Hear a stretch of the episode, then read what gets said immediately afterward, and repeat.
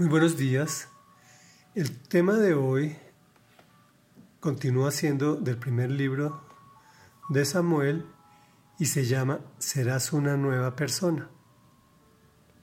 Estamos en el capítulo 10 y vamos a leer hasta el versículo 14.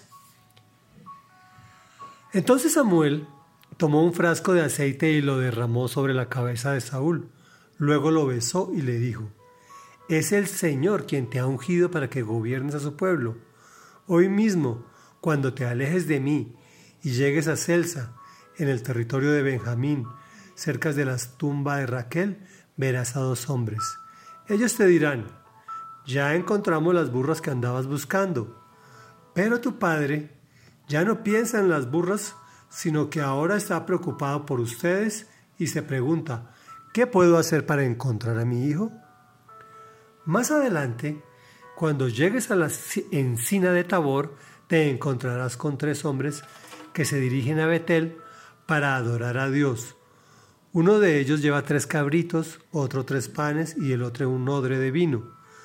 Después de saludarte te entregarán dos panes, acéptalos. De ahí llegarás a Gilbea de Dios, donde hay una guarnición filistea. Al entrar en la ciudad te encontrarás con un grupo de profetas que bajan del santuario en el cerro.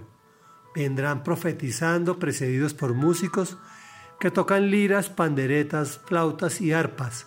Entonces el Espíritu del Señor vendrá sobre ti con poder y tú profetizarás con ellos y serás una nueva persona. Cuando se cumplan estas señales que has recibido, podrás hacer todo lo que sea a tu alcance, pues Dios estará contigo. Baja luego a Gilgal antes que yo. Allí me reuniré contigo para ofrecer holocaustos y sacrificios de comunión, y cuando llegue te diré lo que tienes que hacer, pero tú debes esperarme siete días. Cuando Saúl se dio vuelta para alejarse de Samuel, Dios le cambió el corazón y ese mismo día se cumplieron todas esas señales.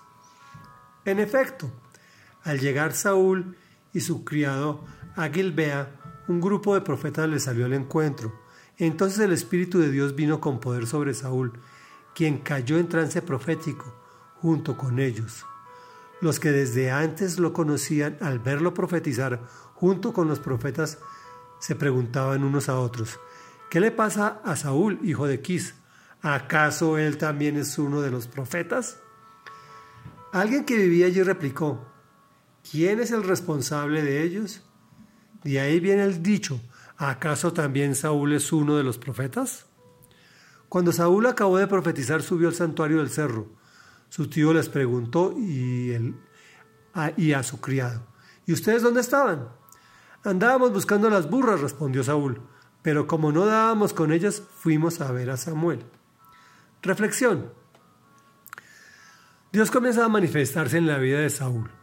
Humildad, le entregarán dos panes, acéptalos. No podemos presentarnos ante Dios con las manos vacías. En el Antiguo Testamento el Espíritu del Señor venía sobre la persona.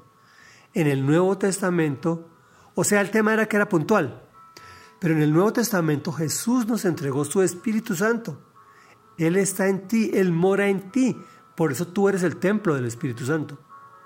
Obvio, si recibiste a Jesucristo en tu corazón. Él termina transformándote en una nueva persona. Mira lo lindo que es Dios. Comienza a capacitar a Saúl para ejercer el cargo y él mismo lo va a guiar. Continúa enseñándole paciencia, que tanta falta le hace. Espérame siete días.